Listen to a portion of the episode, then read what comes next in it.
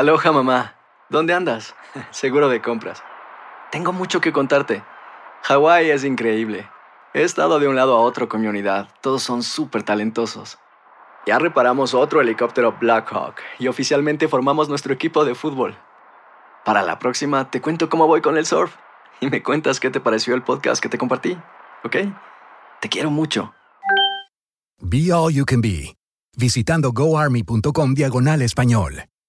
Boost Mobile tiene una gran oferta para que aproveches tu reembolso de impuestos al máximo y te mantengas conectado. Al cambiarte a Boost, recibe un 50% de descuento en tu primer mes de datos ilimitados. O, con un plan ilimitado de 40 dólares, llévate un Samsung Galaxy A15 5G por $39.99. Obtén los mejores teléfonos en las redes 5G más grandes del país. Con Boost Mobile, cambiarse es fácil. Solo visita boostmobile.com. Boost Mobile, sin miedo al éxito. Para clientes nuevos y solamente en línea, requiere AroPay. 50% de descuento en el primer mes requiere un plan de 25 dólares al mes. Aplican otras restricciones. Visita boostmobile.com para detalles. Cassandra Sánchez Navarro junto a Catherine Siachoque y Verónica Bravo en la nueva serie de comedia original de VIX, Consuelo, disponible en la app de VIX ya. Bienvenidos al Afterpod de En Boca Cerrada. Por aquí Vicky Van. Y Denise Reyes. Y mi querida Denise, llegó el momento que temíamos, el momento de despedir nuestro desglose de esta primera temporada En Boca Cerrada. Y vaya que hemos pasado por un, eh, una jornada difícil en la vida de Raquel. Ha sido como que un va y ven de emociones, y termina esta temporada con muchos acontecimientos que nos dejaron con el ojo cuadrado. Y nos dejan con ganas de más. Lo importante es que no nos vamos a ningún lado porque en Boca Cerrada vuelve y nosotras también. Hoy vamos. ¡Bravo! Hoy vamos a desglosar, Denny, el episodio 9 y 10. Mi debut y despedida y un cáncer inventado. Y los enemigos de Sergio Andrade. El escándalo está a punto de estallar. Y vaya que estalló. Fíjate que iniciamos el capítulo número 9 con una explicación de cómo Raquel llegó hasta el fondo que una persona puede llegar y explica cómo intentó quitarse la vida, un relato que en mi opinión fue de los más difíciles de escuchar. Lo que más se quedó conmigo de este episodio fue cuando ella nos explica que todos pensamos siempre y lo escuchamos de nuestra familia, es que la esperanza es lo último que se pierde, cuando en su caso no solo perdió la esperanza, sino también perdió las ganas de vivir. Y fíjate que lo interesante es que cuando ella está a punto de hacerlo, una de las muchachas en la casa, porque ella explica que no podían estar solas, siempre eran como que en par, y dice que Carla estaba ahí en la casa y de repente cuando ella está a punto de lanzarse al vacío, escucha la voz de Carla y Carla le dice, Raquel, ¿dónde estás? Y ella así como, tú sabes que no le gusta a Sergio que estemos separadas. Entonces en ese momento ella explica que dijo, ¿cómo yo me voy a quitar la vida si al final ella va a tener que pagarlos? Y dije yo, wow, en ese momento hasta en la otra persona pensó antes de ella hacer lo que iba a hacer. Entonces hasta me dio lástima, dije yo, wow, aparte de cómo estás emocionalmente para querer hacer algo así, todavía pensar en otra persona, sin duda Raquel tiene un corazonzote y, y, le doy gracias a Dios que sigue con nosotros relatándonos esto para que no le vuelva a pasar a ninguna persona más. Dicen que lo último que se pierde en esta vida es la esperanza. Yo diría que es lo penúltimo porque cuando la esperanza se va, lo que todavía nos queda son las ganas de vivir. Sí, hubo una época muy difícil en la que solamente deseaba morirme, que mi corazón dejara de latir o que me diera una enfermedad mortal. No, y podemos decir sin duda que Carla de alguna forma fue su, su ángel en ese momento. Sí. Una cosa que me sorprende mucho es como se le arrebata todo de golpe a Raquel. Por fin va a cumplir su sueño. En este episodio 9 nos relata cómo le anuncian que va a firmar un disco y de la nada la hacen renunciar a su sueño en cuestión de meses. Sí, le, le, prometieron a la disquera un álbum, ella graba este álbum, le dan un cheque de 80 mil dólares, ella eh, explica que pues estaba bien emocionada, pero de ese cheque mi amiga Vicky no vio ni un solo centavo. Se lo agarró Sergio y quién sabe qué hizo con él. El punto es de que, como dices tú, fue obligada a decirle no a su sueño, le dijeron que tenía que renunciar, ella lo hace de una manera que le parte el corazón Este es tu cheque para la producción del disco, me ofreció el señor Carrasco, extendiendo su mano con el deseado papelito que Sergio rápidamente interceptó y se guardó en su bolsillo. Aún así, alcancé a ver la cifra, 84 mil dólares a mi nombre. Al llegar a la casa, Sergio me hizo endosarlo y lo depositó en una de sus cuentas. De esa cantidad gastaría cuatro mil en grabar mis canciones y con el resto compraría una casa en Cuernavaca a mi nombre. Casa que, sobra decir, nunca fue verdaderamente mía y que más tarde contaré cómo Sergio se desharía de ella y para qué. Otras de sus artistas hicieron dinero, pero yo jamás me beneficié monetariamente de mi trabajo, del trabajo de Sergio o del trabajo, talento, esfuerzo o sufrimiento de mis compañeras. Yo nunca tuve ni cuenta de banco en esos años. Y me da tanto gusto poder escuchar al hombre, a ese ejecutivo, en el mismo episodio. Eso fue muy interesante, como dice ella, yo no había hablado con él desde que pasó el incidente en su oficina. Imagínate, mi sueño desde niña, María, mi disco por fin. Yo me sentía flotando de felicidad. En esos días, Sergio y yo cumplíamos 10 años juntos. 10 años de maestro y alumna, esposo y esposa, de divorciados, de jefe y empleada, de patrón y sirvienta. Tantos títulos. Ahora seríamos finalmente manager y artista. Y qué importante la percepción de, del señor Ángel, ¿no? En todo esto, cuando María y Raquel le preguntan, él dice, yo no me di cuenta, yo no estaba al tanto, yo simplemente pensé, oye, si un artista no quiere ser más artista, pues quién soy yo para decirle, no, tienes que ser artista, ¿no? Entonces, qué difícil es ver cómo son realidades distintas, ¿no? La realidad de, de, esclavitud, como ella lo ha dicho muchas veces, de abusos, de traumas que vivía Raquel versus la realidad de un mundo exterior que no necesariamente percibía ni la mitad de lo que estaba sucediendo a puerta cerrada. Y después, ¿qué pasa? Vemos en ascenso la carrera de Gloria y de repente como nada, ella anuncia que no va a cantar más, que pues su manager Sergio Andrade sufría de cáncer, cosa que misma Raquel dice, yo me dije, ¿cómo es posible que juguemos con esto? O sea, él obviamente no tenía cáncer, pero era otra táctica más para manipular en ese entonces a, a este grupo de chamaquitas que, que se llevó. Y eso ya es caer muy bajo, miren, y mentir con una enfermedad me parece una barbaridad. Horrible, eso ya son, bueno, sí, había ha hecho tantas cosas horribles hasta este punto, pero ahí caíste más y más y más en lo que es la loquera y, y la parte maniática de este hombre. Los rumores eran ciertos y entre canción y canción se dio el tan temido anuncio.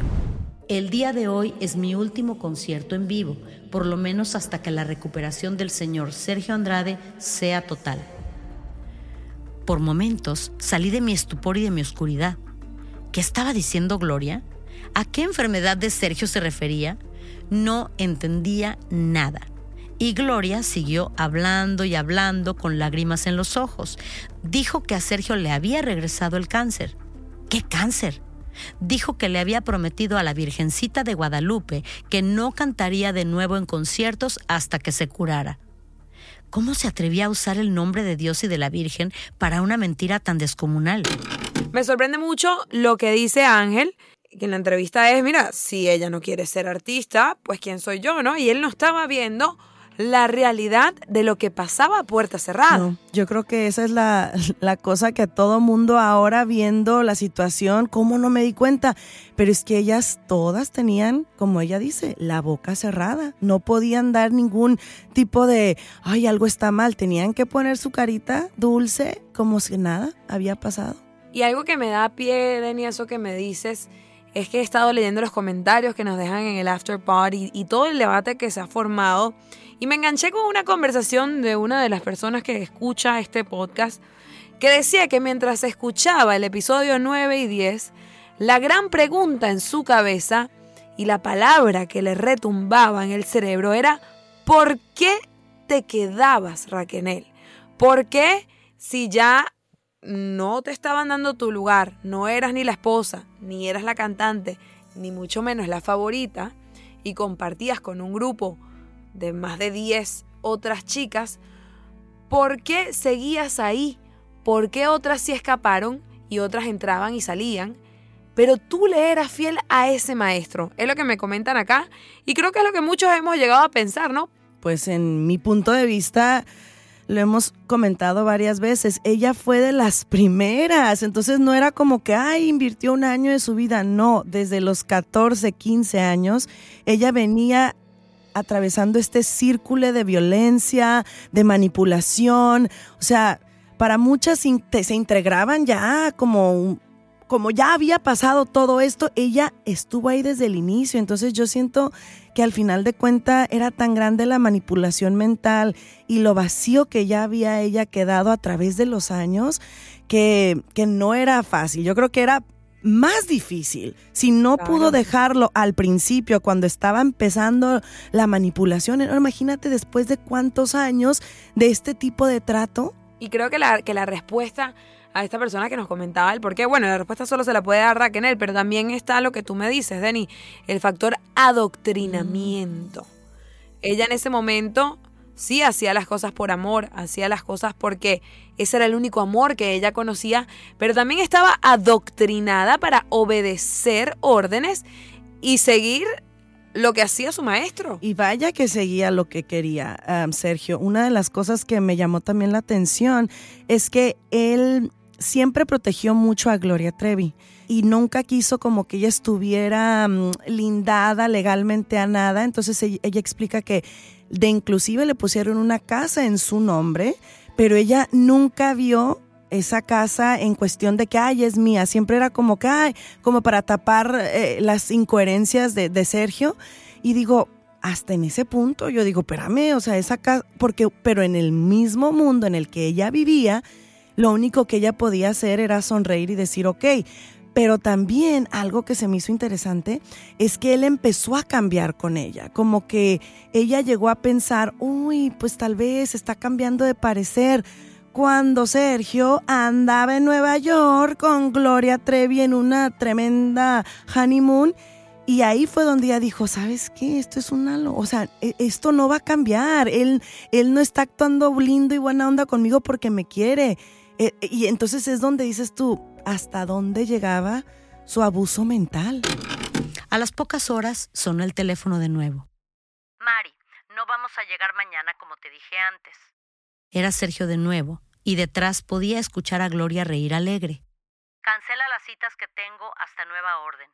Gloria quiere una luna de miel y nos vamos a quedar más días por acá. Después de la llamada, algo pasó. Me di cuenta de que su trato dulce hacia mí era pura quimera, pura fantasía en mi cabeza, que él estaba de vacaciones con Gloria en Nueva York sin prisas por venir, en la ciudad que tontamente yo soñé visitar junto a él en nuestra noche de bodas, que después de Gloria había otras diez más, que me había arrebatado mi carrera musical, que ni amor ni música, me sentía vieja, derrotada, con mi vientre vacío desde aquella gran pérdida, con mi familia más lejos que nunca, porque siempre los lastimaba sin piedad. Y partiendo de esa idea, quiero leer el comentario que nos deja Karen Hill 91. Dice, existe una edad para decir ya basta. Porque recordemos que en estos episodios Raquel narra una época donde ella tenía 26 años, que no es lo mismo cuando tenía 12, pues esa machi que empezó y que cayó en las garras de este terrible monstruo, que una mujer de 26 años. Entonces Karen nos pregunta, ¿existe una edad para decir ¿Ya basta el maltrato? ¿Ya es hora de salir de aquí? Pues todos queremos pensar que sí, pero creo que cuando las cosas no se tratan, cuando el abuso no se trata, cuando no se logra sanar, no hay edad. O sea, quisiéramos ahora que, que hemos visto a Raquel y todo su relato, me da mucho gusto escuchar que está en un proceso de sanación, pero siento que son heridas que, que, difícilmente va a poder realmente decir, ya lo superé, porque siempre quedan eh, situaciones, momentos que te llevan a esos lugares negros y a esos lugares oscuros, ¿no? Y creo que es una manipulación que trascendía cualquier edad. Porque vemos en este punto de la historia, en estos episodios, como ya Raquel tenía 26, pero seguían llegando niñas de 12 años. Era el caso de Karina Yapor. Entonces, La manipulas igual a una de 12 que a una de 15, que una de 18, que una de 26. Es una manipulación que trasciende cualquier edad, que trasciende cualquier educación y que supera hasta las mejores familias. Claro, y una de las cosas que, explica claramente es que a él le gustaban jovencitas, porque yo me imagino que era, no voy a decir más fácil, pero tal vez no tenían el callo de la vida, ¿sabes? Porque uno mediante va creciendo no es por decir que, ay, la edad automáticamente te da madurez, porque tampoco es el caso. Sin embargo, siento que cuando uno es adolescente o más pequeña, como que la ilusión es diferente, ¿sabes? No es como que ya estás maleada, es como que, no, todavía tal vez crees en el cuento de hada, todavía te puedes eh, hasta cierto punto tragar las mentiras, ya que tienes tus años, ya que has pasado por situaciones difíciles, no tan fácilmente te, te, engañan o te, o te dan, como dicen en mi rancho, atole con el dedo, ¿no? Nuestra historia, la de todas. Una historia en la que todas la regamos gacho y que a todas nos la jugaron feo, muy feo sin importar que tuvieras 13 o 18, o que hubieras llegado en el 84 o en el 94, o que tu mamá te dejara ir a estudiar con carta de poder, o te dejara irte de esposa con acta matrimonial firmada, que te prometieran ser solista o corista, es surrealista intentar medir las desgracias dependiendo de cuánto te golpearon, cuánto te mintieron o cuánto te manipularon comparado con las otras. Y eso lo dicen mucho en el podcast, ¿no? Que como cuando entraban chicas de mayor edad, duraban poco, o sea que se iban más fácil, se daban cuenta de que no era la vida que ellas querían y pues tenían tal vez esa facilidad de escapar versus algunas otras chicas que fueron víctimas desde más jóvenes, cosa que les hacía más difícil escapar de estas torturas. Un comentario que me abre al debate es el que nos deja arroba Débora Lix. Dice, ¿a dónde se iba la plata?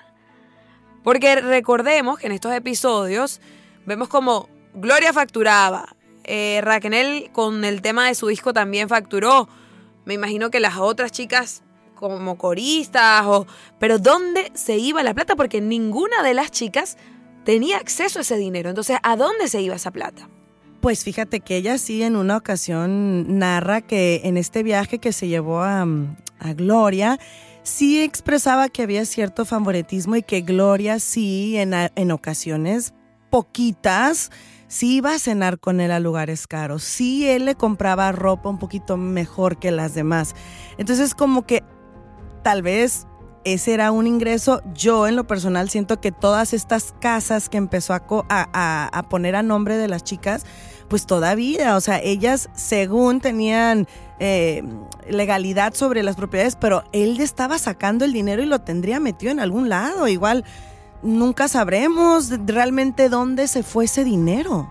Porque no se desapareció, porque que de que estaban haciendo billete, estaban haciendo billete. No las chicas, él pues.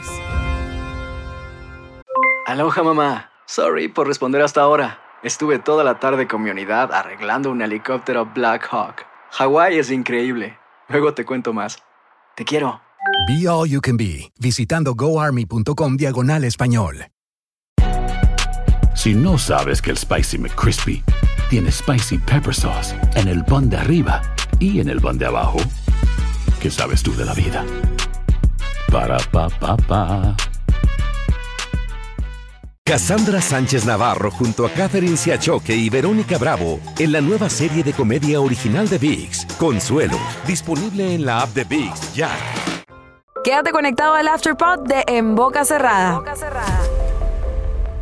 Y mucha es la valentía, Denise, de Raquel cuando admite su responsabilidad y revela por qué contó su historia. Que creo que esto es una pieza fundamental en estos últimos episodios. Ella dice, creo que con mi silencio empoderé a personas, circunstancias, situaciones.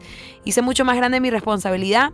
Me hice a mí misma una gran culpable de muchas cosas y definitivamente en mm. grande. Y qué valor poder admitir que a pesar de todas esas circunstancias que tuvo Raquel en su contra, pudo superar o contar su historia de una manera tan valiente valiente y que nos deja mucha esperanza. que en lo personal digo yo, wow, si una mujer puede pasar por todas esas cosas y hablar con esa con esa valentía, pero también hasta cierto punto agradecida, porque dice ella que al final de todo esto, ella sabe que su responsabilidad es a través de esta historia tan horrible ayudar a las demás, ayudar a los demás, que esto no sea como que en vano. Y fíjate que una de las cosas que también dije yo, wow, qué bárbaro, cuando ella habla acerca de cómo se quemó el, su cuerpo físico, si sí, recuerdas este, uy, habla de los, de, de los, horrible. de, lo, del sapo. yo dije, ay Dios mío, o sea, Ay, no, y luego gracias a Dios que uno de los hombres que estaba laborando en esta casa logró con una cobija eh, calmar las, las llamas y ella dice, ¿cómo es posible? Yo llegué a pensar, sí me quería morir, pero no quería morirme de esta forma tan horrible, quemada y me dio mucho gusto, de verdad, cuando estábamos escuchando el relato, dije yo, ay no, que llegó ese ángel a calmar esas llamas y que él se apiadó, Sergio, de llevarla a un hospital, porque como que no quería, como que le quiso dar remedios de casa. Sergio me mandó a preparar el asador de ladrillos que había fuera de la casa. Como el carbón estaba mojado, no había manera de que se prendiera. Lo intenté una y otra y otra vez y Sergio empezó a impacientarse. Eres inútil lo que te pasa, me gritó. Tienes cinco minutos para prenderlo. Desesperada, agarré una latita de gasolina y sin pensar la vacié sobre los carbones que ya habían prendido un poco. Las llamas saltaron por el aire y por mi brazo y en menos de medio segundo cubrieron casi todo mi torso. Así voy a morir, pensé aterrorizada sintiendo el fuego por toda mi piel. Tanto desearlo y voy a morir de la manera más horrible. Recuerdo que todas gritaban y yo salí corriendo hacia adentro de la casa en busca de agua. Para entonces, las llamas habían alcanzado parte de mi pelo y de mis pestañas. ¡Agua! le grité a Carola que se quedó en shock al verme. Por suerte, uno de los albañiles que Sergio había contratado para terminar la construcción de la casa entró y reaccionó rápido. Agarró una cobija y me abrazó con ella, sofocando las llamas me salvó la vida. La lleva y luego le niega el tratamiento porque como castigo entonces no le compra las vendas y no le compra los medicamentos que ella necesitaba. ¿Qué es lo más fuerte de esta historia? Todas eran víctimas, todas son víctimas. Ninguna se salvaba de los castigos, ni la favorita del turno, ni las que hacían algo bien ni las que eran, hacían algo mal, es que todas eran presas de lo mismo. Y ninguna se escapaba, mi Vicky. Y yo creo que al final de terminar esta temporada, todavía me quedan muchas preguntas, porque digo, ¿cómo fue que de, de, ese momento cuando empieza el escándalo y que huye Argentina y que pasan tantas cosas, ¿qué, qué, llega después? ¿Me entiendes? Yo como que digo, ya quiero que sea la temporada 2, Vicky, ya quiero que sea la temporada 2. Ya, ya necesitamos. Y sé que todas esas respuestas, Denise, vienen pronto. Y a esas preguntas que nos quedan, voy a leer algunas de las que nos mandan por aquí. Federico Gómez dice, no entiendo cómo conviven una de 12 y una de 26, no sé ustedes, pero me parece que la diferencia de edad es mucha. Me imagino refiriéndose a la llegada de Karina Yapor y de las otras chicas porque ya Raquel tenía 26, creo que Gloria ya se estaba acercando a los 30. Entonces, ¿cómo se mantiene la paz y la convivencia? con una diferencia de edad tan grande. Pero es que en ese momento la edad no les importa porque según están enamoradas de un hombre, según ellas, muy culto, muy wow. El exigente y autoritario productor también me moldeó artísticamente como quiso. Hasta me cambió el nombre, mi historia y truncó mi carrera. Con tristeza, hasta el día de hoy, cuando escucho de pasada alguna canción de Gloria en alguna radio o veo uno de mis propios videoclips del pasado en YouTube, puedo sentir la mano del maestro en ambas. Es inevitable es algo con lo que las dos tendremos que vivir el resto de nuestras vidas. De hecho, fíjate, cuando hablan acerca del, álbum de Raquel, ella expresa de que él por salvar dinero, pues él tocó todos los instrumentos. Y se me hizo algo como que, wow, o sea, el tipo era talentoso, tenía su repertorio de cosas y las mujeres lo idealizaban decían, mira, este hombre ha hecho esto, esto, como que se les nublaba la vista y no miraban lo horrible de ser humano, como que decían, wow, lo ponían en un pedestal, ¿no? Como que decían, wow, este hombre tiene todo y nosotros somos afortunadas. Y es parte de ese lavado mental. Mira, una de las cosas que se me hizo interesante de la gente que nos ha escrito, que por cierto, muchísimas gracias por sus mensajitos. Clarita5627 dice, es cierto, Mari. No debiste esperar tanto tiempo para contarlo, pero lo importante es que te liberes de todo este peso. Dice, me da mucho gusto que apoyes y reconozcas a Eileen y Karina, porque una de las cosas también que es importante recalcar en este en esta narración de su vida y sus experiencias es que ella dice que no había mm, rivalidades entre ellas, que aunque obviamente estaba el disque amor por Sergio, que sí se apoyaban y sí se querían, ¿no? Entonces, al escuchar cómo ella se expresa de las muchachas, también se me hace algo muy lindo que en medio de tantas cosas, como que sí había amor entre ellas, algo las unía. Fueron tantos años juntas y tantas aventuras que sin querer estrechamos lazos y acortamos distancias.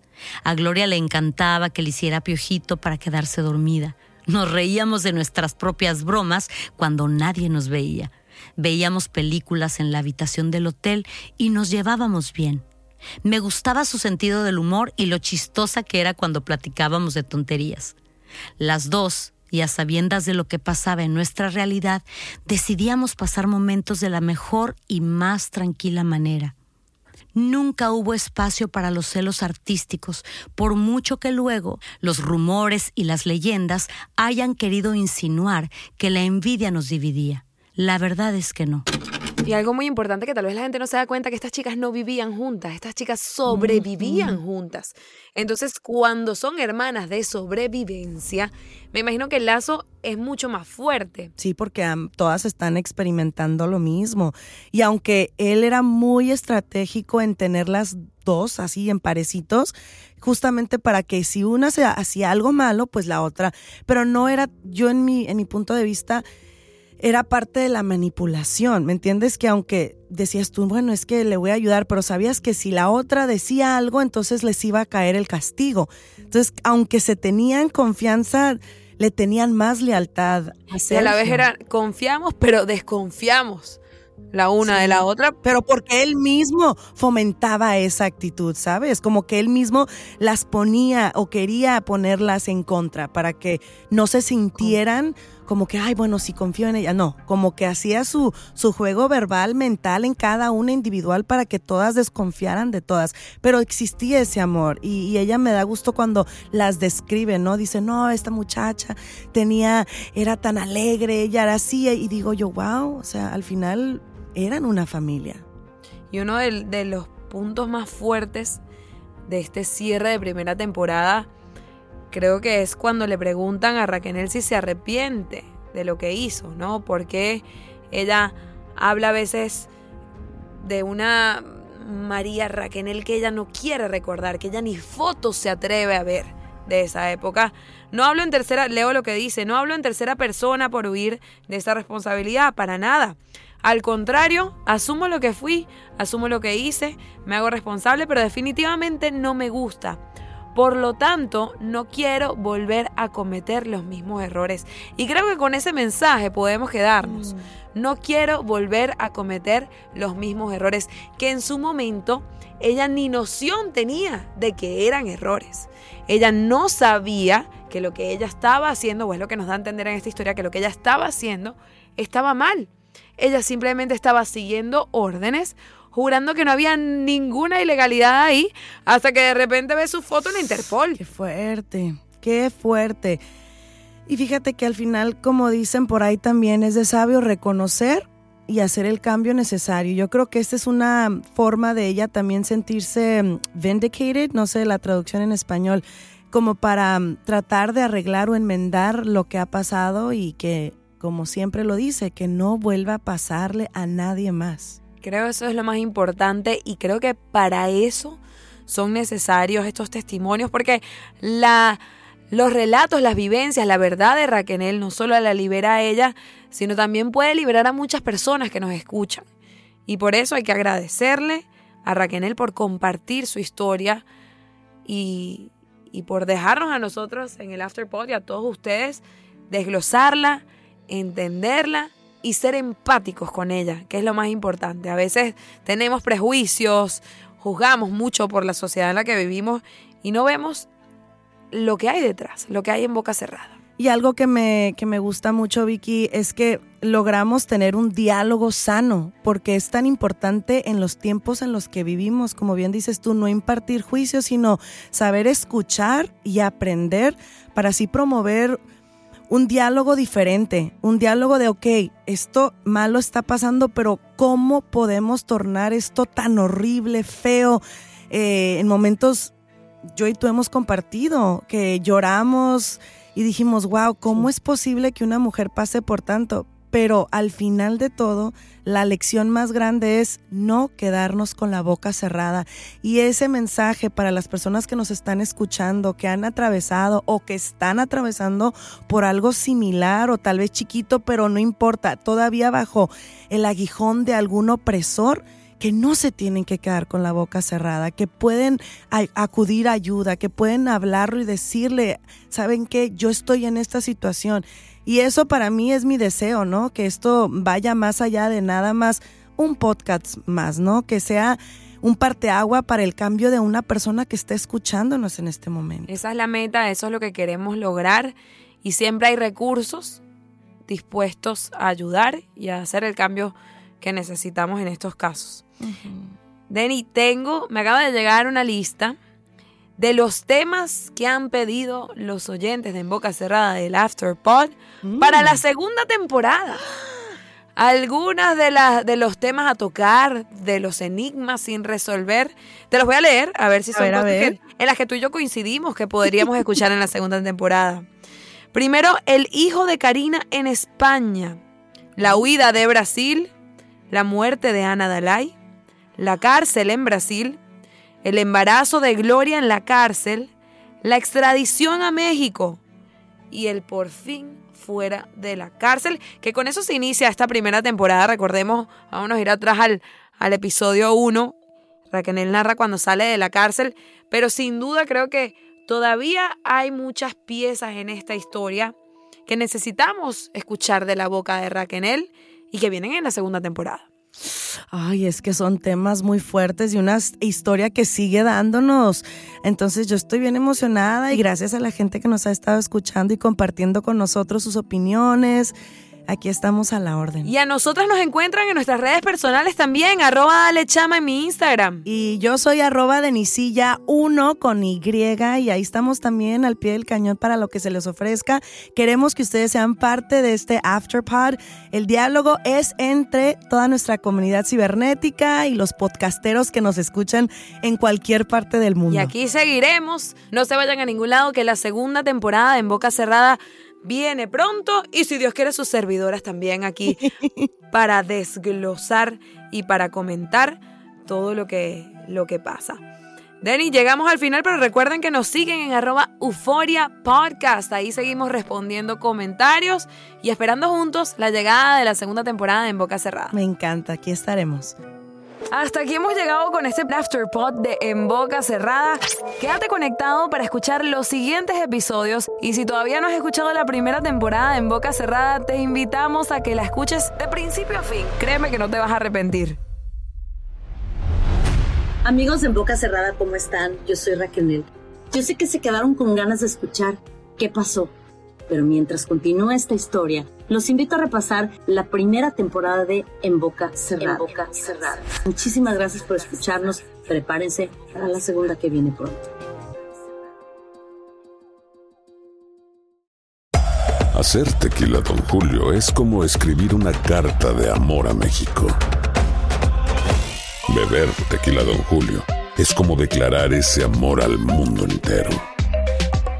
Don Julio es el tequila de lujo original, hecho con la misma pasión que recorre las raíces de nuestro país. Porque si no es por amor, ¿para qué? Consume responsablemente. Don Julio Tequila, 40% alcohol por volumen, 2020. Importado por Diageo Americas, New York, New York. Cassandra Sánchez Navarro junto a Catherine Siachoque y Verónica Bravo en la nueva serie de comedia original de VIX, Consuelo. Disponible en la app de VIX, ya.